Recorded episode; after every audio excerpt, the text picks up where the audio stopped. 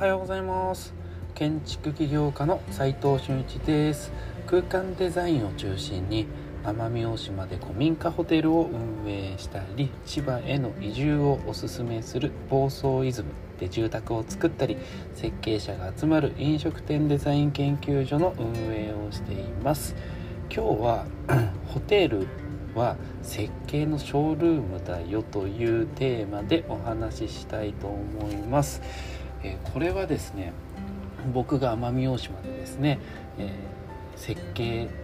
事務所なのに、え、ホテル運営を始めたきっかけとかね 実際やってみてああこういうメリットがあるんだと結果として分かったことを共有してみたいなと思っております、まあ、結論から言いますと設計を売り込むのにこう結構最適だったと。要は設計のお仕事をもらえるんだなって思ったホテル運営をすることで。でそれはね結論なんですけど最適な理由が3つあってそれ何かというとホテルって宿泊ってお客さんの滞在時間が長いんですよ。他のサービスと違って。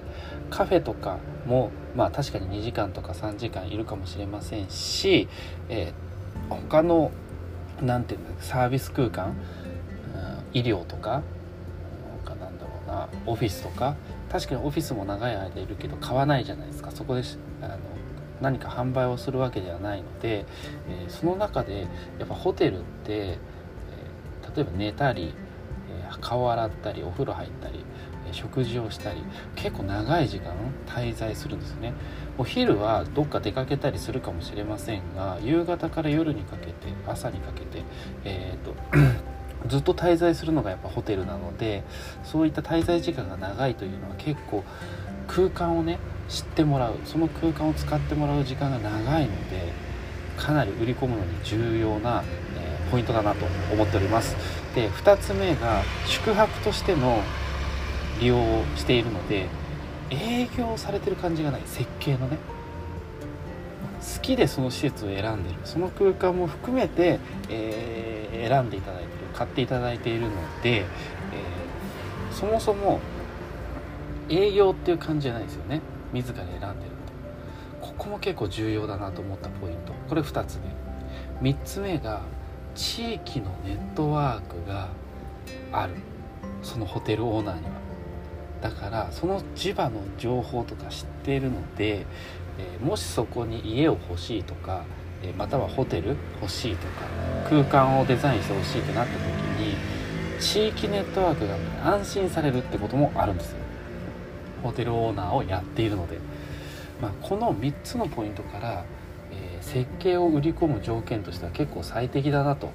思って実際、えー、始めて今ちょうど初めてねそう設計依頼を受けて設計中なんですよ。奄美大島でまあこのルートは依頼も結構来るんです。実際。作れませんかって。なので、まあ、そういった意味であいいんだなと。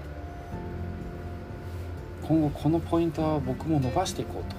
思ったので、えこの放送を聞いている設計事務所をやっている人独立しようと思っている人この視点は結構重要だと思いますので、え皆さんも覚えておいた方がいいんじゃないかなと思いました。でその流れ中身をちょっと話してみようかなと思います。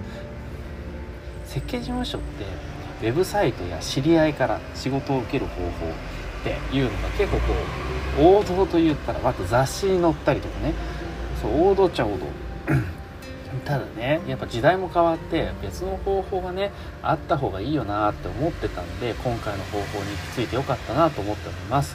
えー、もちろん展示会に出て仕事を取るとかそういったこともやっておりますが、えー、それだけじゃなくていやあの別の方法もあるんだというところを皆さんもね一緒に探していけたらなと思っています。他にもあると思います。設計事務所の仕事の取り方っていうのはね。でこの記事でね、えー解決する問題って何かというとですね、えー、これね地域創生につながったりするんですよ。結果としてですよやっていたら。あとね空間デザインが必要な地域に優秀な設計者をね行った方がいい。でいた方がいいんですよ。行くっていうかいた方がいい。それはね何にも考えてないセンスのない建築空間を増やすより素敵な空間がやっぱ増えた方がいいじゃないですか。だから東京で頑張って仕事をして強豪に勝ち抜いてきている人とかまたは、えー、頑張って勉強してる人とかはセンスが磨けてある程度分かったり地方に来てほしいなと思います。そうすると素敵な空間が地方にできるんじゃないかなと思ってます。みんなねこう設計事務所をみんなやってほしい。設計以外のホテル収入も入ってね生活気にせず設計デザインに取り組めるわけですよ。よりいいものできそうじゃないですか。お金のためにこの仕事を取らなきゃっつってやらなくてよくなってくるわけなんでみんなそうなってほしいなと思っております。で実行すべき重要なポイントを3つ言います。1つ目自分が住みたい地域をまず探さないといけないわけですよ、まあ、視点としてどうやって探すかっていうと僕だったら2拠点生活するならどこ住みやすいかな東京にいて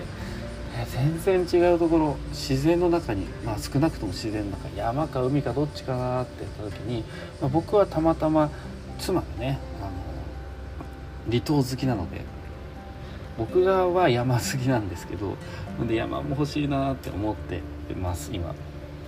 なんでそれは2拠点3拠点4拠点ってまあ多拠点生活になるんじゃないかなと想定してます。まあ少なくとも今のこの都会の暮らし今西麻布にいるんですがそこにはないものを探しますよね。そこでは絶対得れないものを探す。そこのポイントとして自然は一つあるかなと思います。2つ目その地域に住んでいる人に話しかけてください。すれ違った人でもいいし商店のおばちゃんでもいいです。その町の良さを聞いたり住んでみたいってことを自分が住んでみたいここを気に入ったってことを伝えてみてください。むちゃくちゃ喜ぶと思うんで。それが過疎されてる過疎化であればあるほど人がいない場所であればあるほどその傾向がものすごい強くなってきます。そうするとね物件の紹介とか地域の行事とか食べ物生活に必要なね、えー、情報を人からやっぱ聞いた方がいい。ネットで調べちゃダメです。やっぱ人から聞くってことがとても重要だと思います。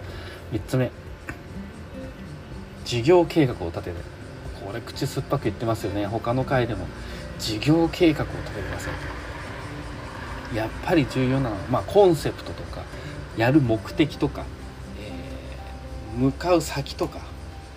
あとはリソース自分が使えるリソースとか。あとはお金回りとか。これをしっかり立てて多方面からしっかり事業計画を立てて物件を購入してみてください。そして空間づくりウェブサイトを作る。必要なものを全て作ってみてください。この実行のポイントが結構重要でうんこれね分かんない方は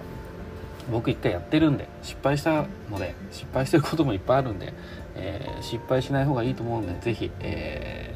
ー、そうですね。この隠れ家の公式 LINE 登録していただいてそこからちょっと僕にマンツーマンでねお話できるようになるので登録すると話しかけてみてください、えー、今日はねホテルは設計のショールームだよと。それ何のタイトルだと思います思った方いらっしゃると思いますが要は設計の空間とかを他の人に伝えるにはねすごいいい場所だよねっていうことなんです。ショールーム。ホテルと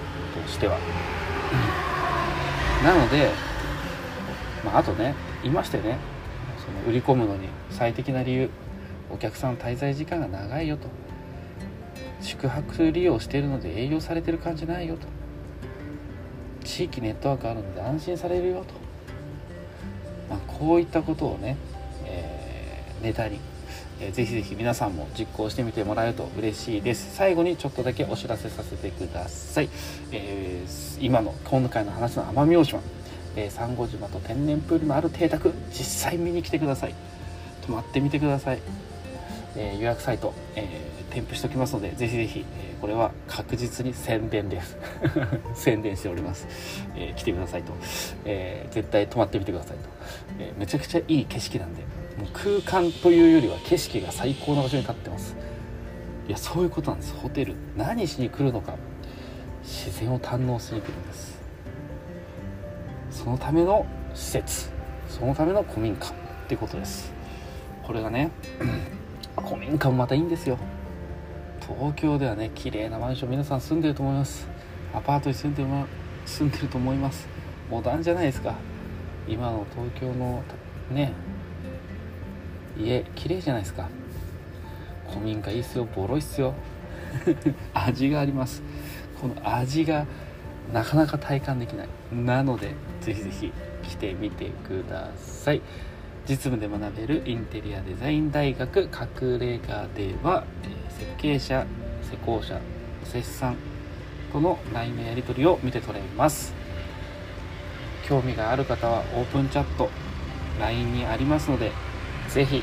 参加してみてください。コミュニティにね参加して皆さんでね意見交換できるといいんですけれども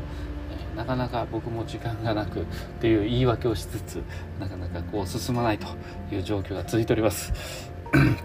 何かね皆さんのご協力が必要だと思いますのでネタはね何かこう話せたらなと思います。今はね過去の放送をちょっと振り返って、えー、あこれやっぱり必要だよなと思ったやつをちょっと深掘りして、え、流させていただいておりますので是非見てみてください。えー、ハーミットクラブデザイン、えー、僕の母体ですね。元の設計事務所の名前ハーミットクラブデザインっていうんですけど、えー、そこが運営しております飲食店デザイン研究所、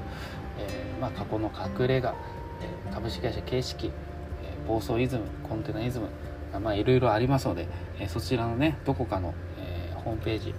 見ていただいて、え一緒に仕事をしたいなと思っていただける方はいつでも人材募集、え外注さんインターンシップ、えー、社員もね、え、そろそろ取ろうかなと思っておりますのでまずはでもインターンか外注さんとして一回こう入っていただいて、僕と一緒に仕事をして性格が合えば、えー、社員になるというこういうステップを踏んでおりますので、えー、ぜひぜひ参加してみてください。それでは今日しかない大切な時間を全力で楽しみましょう。建築起業家の斉藤俊一でした。ではまた。